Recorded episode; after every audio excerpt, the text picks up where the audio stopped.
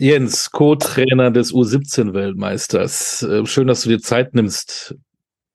Wie feiern heranwachsende Männer eine Weltmeisterschaft? Ausgelassen, sehr ausgelassen, sehr emotional. Das war schon, schon cool. Ähm, natürlich mit einem gewissen Unterschied zu Erwachsenen weil ähm, bei Erwachsenen kannst du ja nichts mehr sagen und sagen, boah, na, es gibt äh, keinen Alkohol, aber bei den Jungs kann man zumindest das, was man kontrollieren kann, sagen, hier gibt's die non- oder nicht alkoholischen Getränke und für die Erwachsenen ist dann blöd, aber gibt's dann auch das ein oder andere Bierchen. Als alter Hase, als ähm, Erwachsener, was hast du für dich mitgenommen, wenn du so lange mit so jungen Kerls unterwegs bist? Warst du teilweise überrascht? Warst du teilweise erfreut? Also das ist immer so dieses Wechselbad der Gefühle. Auf der einen Seite bist du überrascht, wie toll die Jungs schon ausgebildet sind, jetzt rein fußballerisch bezogen, wie reif sie in manchen Momenten sind, was dann auch ja der, der die Phase der Jugend dann anbelangt, weil das geht ja sehr schnell, dass die Teenagerzeit da überbrückt wird. Dann wieder in anderen Situationen, wo du sagst, ja, es sind halt noch Kinder, unabhängig, ob sie jetzt schon 17 sind, aber da sind sie gedanklich dann halt noch im Jugendbereich unterwegs. Also das geht immer hoch und runter und das ist wirklich situativ, ähm, dass du da alles mitnehmen kannst. Aber wenn man selbst Kinder hat ähm, und die eigenen dann mal beobachtet oder dann mal heutzutage sagt man dann vielleicht reflektiert, dann ist es genauso. In manchen Situationen sitzt unser Sohn da und denkst du, er leckt mich am Song, der könnte in die Politik gehen, so rhetorisch gewandt und so sozial und alles Mögliche. Und in anderen Sachen denkst du da, ja, man braucht noch ein bisschen Lernzeit. Diese Mannschaft ist Europameister geworden. War danach, als es feststand, dass man nach Indonesien darf, schon klar, wir wollen auch den Titel holen? War das so eine Zielsetzung? Ja, also äh, Christian Mück hat es von vornherein gesagt. Er, es war, das Credo war wirklich, wir können, oder er hat dann immer gesagt, ihr könnt euch nur selbst schlagen. Wir sind davon überzeugt, wir können zusammen Weltmeister werden, aber auf dem Platz müssen sie natürlich gewisse Dinge regeln. Und ähm, man hat dann auch ähm, gesehen, dass zu den Gegentoren eigentlich halt individuelle Fehler geführt haben. Also wir sind ganz ich müsste jetzt mal nachgucken, ganz selten ausgespielt worden, sondern es war immer eine Situation, hat einer einen Fehler gemacht. Und das zeigt natürlich, dass der Christian da absolut recht gehabt hat. Und die Mannschaft hat vom ersten Moment an Christian dann auch geglaubt, er meinte, wir bereiten euch an jedem einzelnen, ja, an jeder einzelnen Station, sei es vom Trainerteam, von der Analyse, von der Medizin, vom Kochessen, von der Substitution, so vor, dass ihr eure Leistung perfekt bringen könnt. Und dass es dann so gut funktioniert hat, war schon außergewöhnlich, aber diese Vorgabe, die war von vornherein klar. Bei der A-Mannschaft hat man gesagt, es ist toll, dass so einer wie Sandro Wagner da ist, der versteht noch ähm, die Sprache der Spieler, weil er ein ähnliches Alter hat. So einen habt ihr ja wahrscheinlich nicht im Staff gehabt. Ihr seid ja alle, das konnten ja alles eure Söhne sein. Wie habt ihr das als Trainerteam, äh, du mit Rainer Zietsch und Christian Wick, geschafft, dass ihr trotzdem so eine Ebene gefunden habt? Aber das ist genau so, weil ähm, es könnten unsere Söhne sein.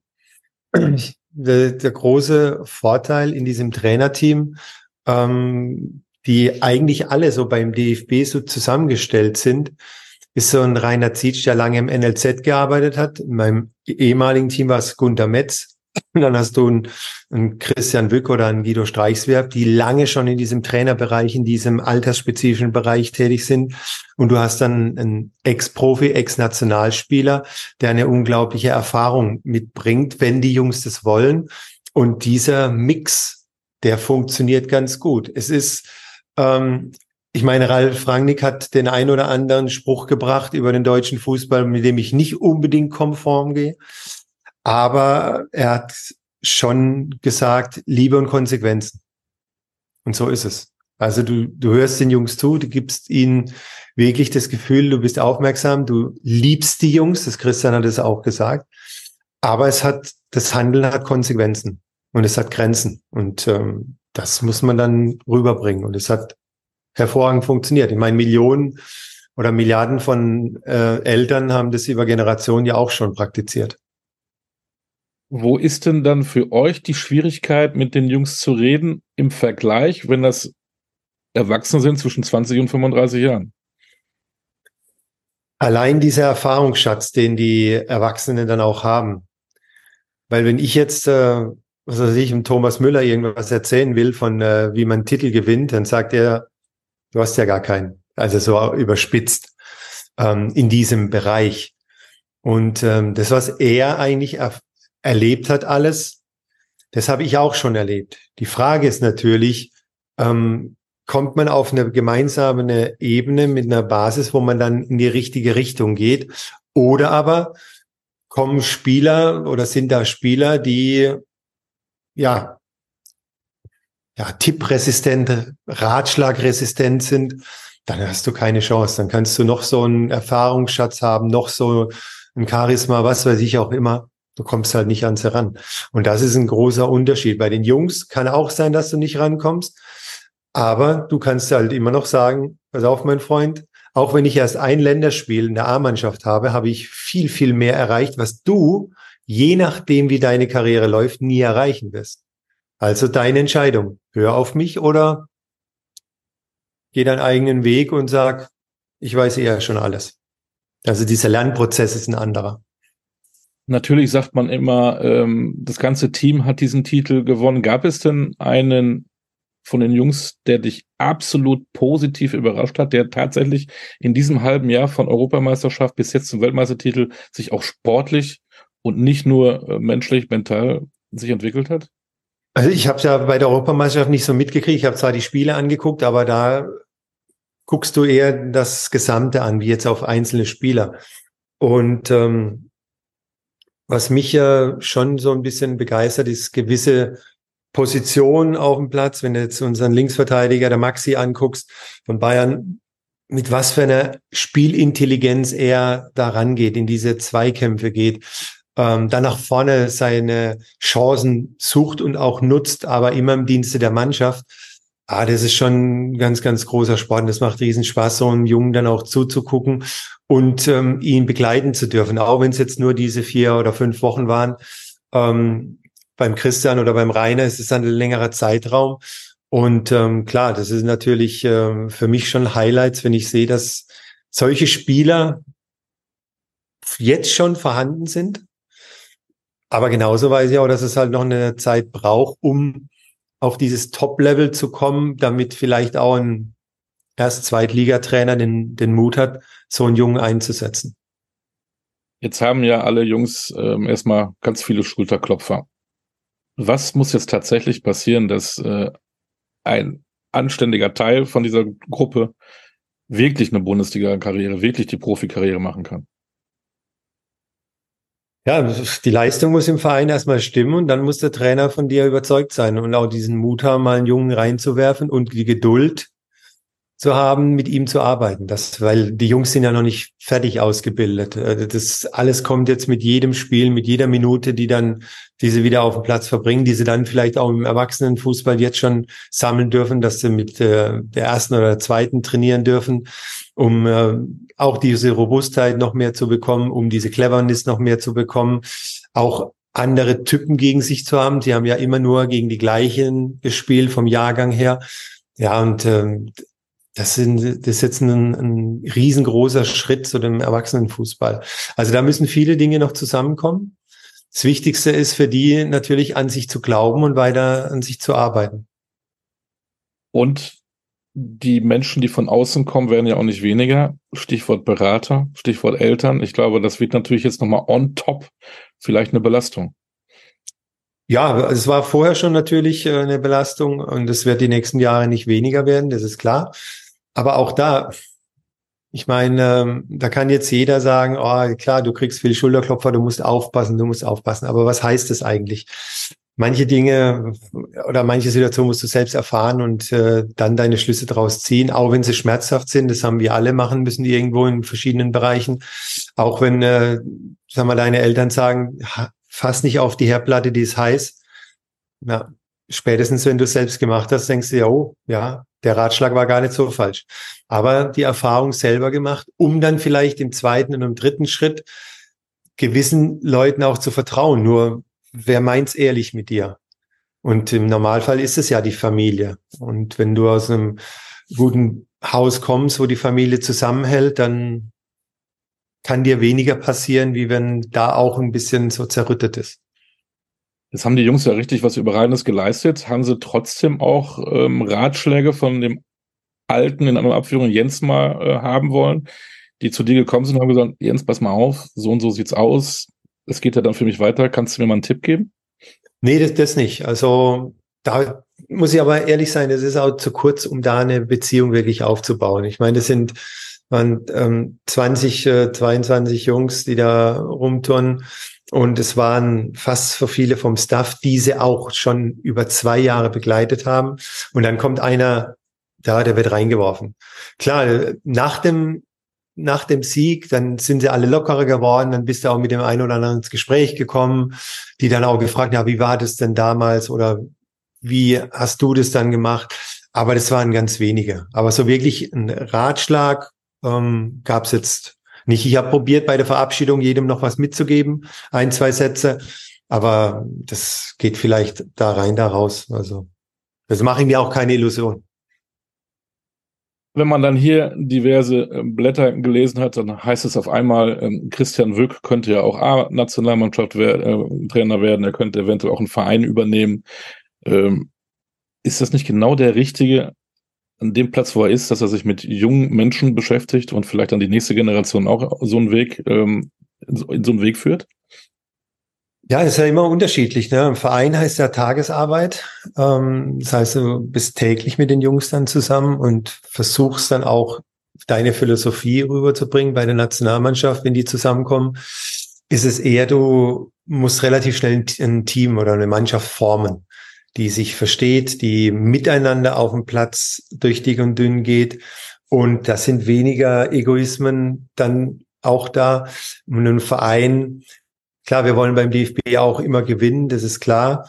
Aber im, beim Verein ist es ja schon so, dass ähm, die Tabelle am Wochenende für viele innerhalb des Vereins immer noch sehr, sehr hohe Priorität genießt. Ähm, und die Ausbildung des einzelnen Spielers ich sag mal, beim Marktwert irgendwo, ja, dann festgemacht wird. Und ähm, dann auch, man sieht es jetzt wieder mit, ähm, mit einem Spieler wie der Justin Deal von Köln, der für sich, ohne dass ich jetzt zu tief in dem Thema drin bin, aber ich habe Justin kennengelernt, der sich vielleicht nichts zu Schulden kommen hat lassen in dieser Zeit, in dieser, wo er beim FC gespielt hat bis jetzt, und dann trifft er eine Entscheidung und sagt, ich möchte im Sommer gehen. Und plötzlich bist du nicht mehr in diesem Ausbildungsfokus drin, wo du vorher warst, weil der Verein dann, ja, sein Kapital halt äh, schwinden sieht. Und dann, warum soll ich als Verein dann mich da noch reinhängen, wenn er dann sowieso geht und vielleicht dann im nächsten Jahr gegen uns sogar ein Tor schießt? Dann werden die Fans, dann wird die Medien sagen, dann sagen wir, bist du eigentlich doof? Was machst du denn da? Lässt du den gehen? Es sind so viele Faktoren, warum eine Entscheidung getroffen wird. Und das ist halt ein großer, großer Unterschied zum DFB. Deswegen, ja, der Christian hat absolute Fähigkeiten. Es wäre bestimmt spannend, auch diese Fähigkeiten in einem Verein zu haben. Die Entscheidung, die kann er treffen. DFB, mein hat er ja auch gesagt, und das weiß ja auch jeder, laufen die Verträge alle aus. Und es sind bestimmt keine schlechten Jungs, die da arbeiten. sieht man ja an dir. ja, das ist bei mir ist aber was anderes. Bei mir ist, ich habe im Vorfeld schon immer gesagt, man soll nie, nie sagen. Klar, wenn jetzt irgendjemand kommt, hat ein ultra tolles Angebot und sagt, oh, guck mal, da kannst du das und das und das machen. Das darf niemand direkt von vornherein ausschließen. Aber ich habe direkt beim, beim Antrittsgespräch oder auch beim Feedbackgespräch habe ich Michael damals noch oder auch um Jutti und um Kai habe ich immer gesagt, wenn ich die Wahl jetzt treffen müsste, würde ich bis zum, bis es nicht mehr geht beim DFB bleiben, weil einfach dieses, was der DFB mir ermöglicht hat, ich habe ihm auch was zurückgegeben. Aber was, welche Chance ich jetzt habe, bei mit Jungs so lange zusammenzuarbeiten, immer wieder neue kennenzulernen, mich weiterzubilden, mich fortzubilden, mit ähm, anderen Voraussetzungen, die jetzt ein Christian Wück hat oder auch im Verein vielleicht ähm, angesehen werden. Deswegen, man soll nie, nie sagen, aber wenn ich die Entscheidung oder wenn der DFB mir jetzt einen Vertrag hinlegt und sagt, so, die nächsten 15 Jahre bist du hier Co-Trainer, würde ich unterschreiben wäre ich sofort dabei.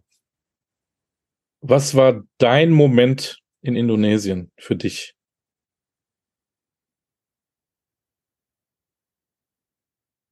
Also wirklich, als ich gemerkt habe, es ist immer schwierig, wenn du bei einer Mannschaft bist und dann, ja, du darfst ja nicht so viel erzählen von wegen, oh, ich war ein toller Hecht. Ich habe über 400 Profispiele und fast 50 A-Länderspiele. Ich habe das und das und das gemacht. Das ist dann immer schwierig. Aber was ich schon cool fand, ist, als ich am Flughafen mit meinem, meinem ehemaligen Mitspieler, mit Diego Plazente zusammenstand, wir uns umarmt haben, gequatscht haben und die Jungs dann vorbeigelaufen sind und gedacht, was ist denn das jetzt? Oder als dann bei der Siegerehrung erst der äh, malinesische Trainer Kulibali plötzlich zu mir gekommen ist und wir uns umarmt haben, weil wir gegeneinander gespielt haben. Oder dass der Pascal Zuberbühler auf der Tribüne bei der FIFA sitzt und dann denkst du dir, was ist denn das hier? Ist das ein Klassentreffen? Und da denkst du dir schon, ja, es war schon eine coole Karriere, was du hattest. Also das war so, sind so die Momente, wo ich sage, für mich, das hat was. Unabhängig mit diesem Turnierverlauf, mit diesem Erfolg dann auch zu tun sondern das sind so persönliche Momente, die dann einen wieder in Erinnerung rufen. Du brauchst nicht ein auf dicke Hose zu machen, wenn du mit dem Diego Plazente in Indonesien dich treffen kannst und über alte Zeiten reden kannst, dann ist es schon cool. Das, das glaube ich dir. Was war neben dem Sportlichen und diese Truppe bei Laune zu halten, in Indonesien, es ist ja nicht unbedingt ähm, sowas wie Holland, Belgien, Luxemburg, äh, auch ähm, was, was das Klima angeht, für euch die größten Herausforderungen? Ja, tatsächlich diese ähm, Verbindung zwischen klimatischen ähm, Voraussetzungen oder Bedingungen, die herrschten, plus Hygienebedingungen, plus sich auf gerade was Essen anbelangt, auf andere Gewürze, andere Zubereitungsmethoden oder was weiß ich auch immer einzustellen. Also diese Kombination, die hat, ich glaube, bei den anderen Mannschaften auch extrem gezehrt. Also du musstest unglaublich vorsichtig sein, dass du dir nicht einen Infekt, was ja viele von uns trotzdem hatten, obwohl wir im Vorfeld von unserem äh, Doc Medikamente also nicht bekommen haben, sondern dass man sie besorgen kann und sich darauf vorbereiten kann, Impfungen und was weiß ich auch immer. Und trotzdem hat es ja viele erwischt. Also das war schon eine enorme Herausforderung. Eigentlich jeden Morgen aufzuwachen und hoffentlich ist alles gut gegangen. Und das ist eine also brutale Herausforderung gewesen. Gerade für die Mediziner, das war also unglaublicher Druck. Habt ihr sonst irgendetwas mitbekommen von dem Land, von den Leuten? Ja, es war schwieriger. Also allein, wir waren nicht vor der Tür. Also du konntest jetzt in Bandung oder Jakarta beim ersten Spiel oder jetzt auch in Surakarta, du konntest nicht unbedingt auf die Straße gehen, weil die, die, die Klimaverhältnisse waren so brutal, ähm, dass du direkt angefangen hättest zu schwitzen. Dann für die Jungs kommt ja noch dazu, dass du eigentlich diesen Flüssigkeitsverlust sofort wieder reinholen musst, weil du brauchst es ja fürs Spiel, weil du da noch mehr verlierst. Also das ist so ein Kreislauf gewesen, das Trinken, extra Trinkpläne gemacht, Coolingpläne gemacht. Also das ist schon ein Wahnsinn, was wirklich die Mediziner da geleistet haben. Deswegen bist du wenig mit äh, Leuten in Kontakt gekommen. Dann hast du ja auch relativ wenig Zeit gehabt, um jetzt mal zu sagen, komm, jetzt geh mal, also wir hatten in den vier Wochen ein Tag, wo Christian wirklich dann gesagt hat, heu, heute ist nichts. Hat dann auch nicht ganz funktioniert. Dann hat man einen halben Tag frei, weil du musstest dich dann wieder, also war dann wieder Spielnachbereitung, dann wieder Vorbereitung. Aber trotzdem, ähm, ja, hast du nicht viel mitbekommen von den, vom Land oder den Leuten dann auch. trotz aller Freude, Weltmeistertitel, man liegt sich in den Armen. Du hast gesagt, du hast jedem auch noch was mitgegeben, ähm, verbal. War auch ein bisschen Melancholie, ein bisschen Sentimentalität dann am Ende dabei, weil so kommt ihr nicht mehr zusammen. Für die anderen ja. Also da wurden schon Tränen vergossen. Extrem. Bei mir hielt es sich die Grenzen, weil ich das Trainerteam oder das, den Staff, den sehe ich ja jetzt in drei Monaten, vier Monaten wieder. Ähm, und bei dem Team, das war jetzt nicht so intensiv, weil ich nicht Teil wirklich davon war, von der Mannschaft, weil ich halt als Externer dazugekommen bin. Deswegen war es für mich eher so Business as usual. Spieler, mit denen bist du eine gewisse Zeit zusammen und dann gehen sie ihren weiteren Weg und du richtest dich jetzt auf den neuen Jahrgang ein. Also da ist wenig Sentimentalität jetzt bei mir aufgekommen. Wie geht's denn jetzt damit hier weiter? Du hast noch Vertrag? Gehst du dann in, um die U19, in die U15, in die U21? Wie geht das jetzt für dich weiter? Also der Plan ist äh, so, wir haben, also die Verträge laufen alle im Laufe des Jahres, nächsten Jahres aus. Das war jetzt die besondere Situation, weil halt kein Geschäftsführer da war. Normal haben die DFB-Trainer immer so zwei Jahresverträge, es sei denn, ich glaube bei U21 oder so ist es ein bisschen anders, aber da weiß ich nicht hundertprozentig. Jetzt war es halt ein Jahr und man wollte, dass der neue Geschäftsführer halt mit dem, der dann kommt, vielleicht neben Rudi oder mit Rudi oder anstatt Rudi, ähm, der dann praktisch diese ähm, Ausrichtung des DFB vielleicht neu strukturiert oder so übernimmt. Und darauf wollte man halt dann warten. Und es wird jetzt in den nächsten Wochen, Monaten, denke ich mal, Gespräche geben mein, beim einen oder anderen war es, ich glaube sogar bei beim Christian im Staff war es dass sogar vor der Europameisterschaft Verträge ausgelaufen sind, die dann sich gerade in der Europameisterschaft überschnitten haben und die sind jetzt dann auch dieses Jahr verlängert. Also es wird viel Gespräche geben seitens des DFB und dem Trainerteams. Aber wenn der Normalfall eintritt, dann bin ich jetzt bei der, beim Christian dabei und bleibe bei der U15 und gehe dann wieder mit U16, 17 und dann zu dieser Dreijahresturnus.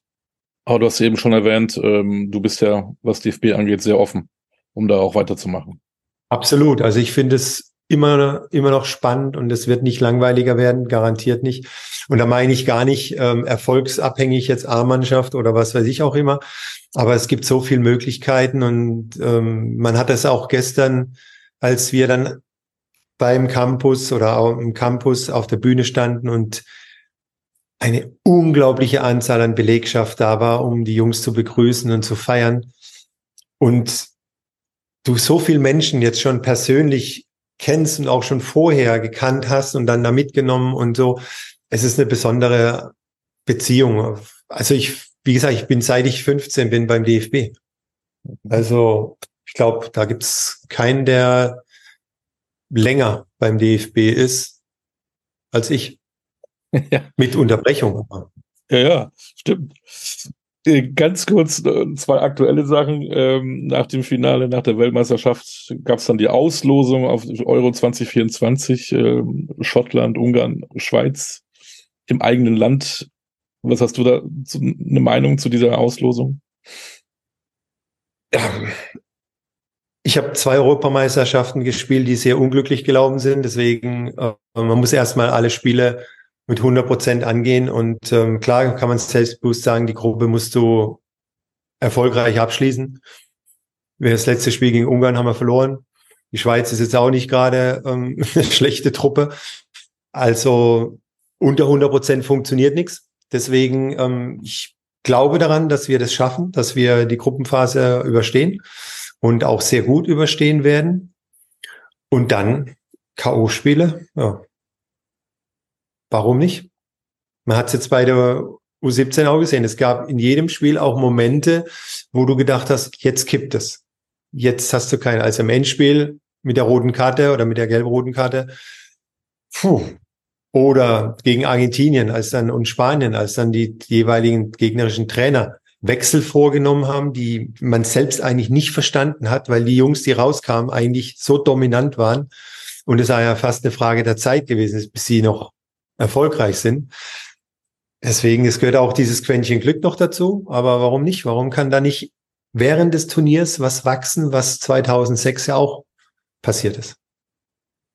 Und dann in den äh, Wochen, wo du weg warst, hast du trotzdem vielleicht, es gibt ja das Internet, das kennst du, verfolgt, was in Leverkusen so los ist, dein Herzensclub. Ähm, wir sind ja alle begeistert, was Bayern 04 Leverkusen da abliefert. Immer noch ungeschlagen.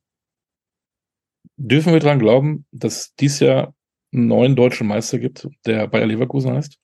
Drei Spiele nach der Winterpause habe ich mir immer als gedankliches, ja, wie soll man sagen, als, als gedanklichen Meilenstein gesetzt, um zu sagen, jetzt ist eine Tendenz zu sehen. Weil wenn du aus der Winterpause rauskommst, brauchst du drei Spiele, um wirklich auch da so eine Tendenz zu sehen, wo geht's hin?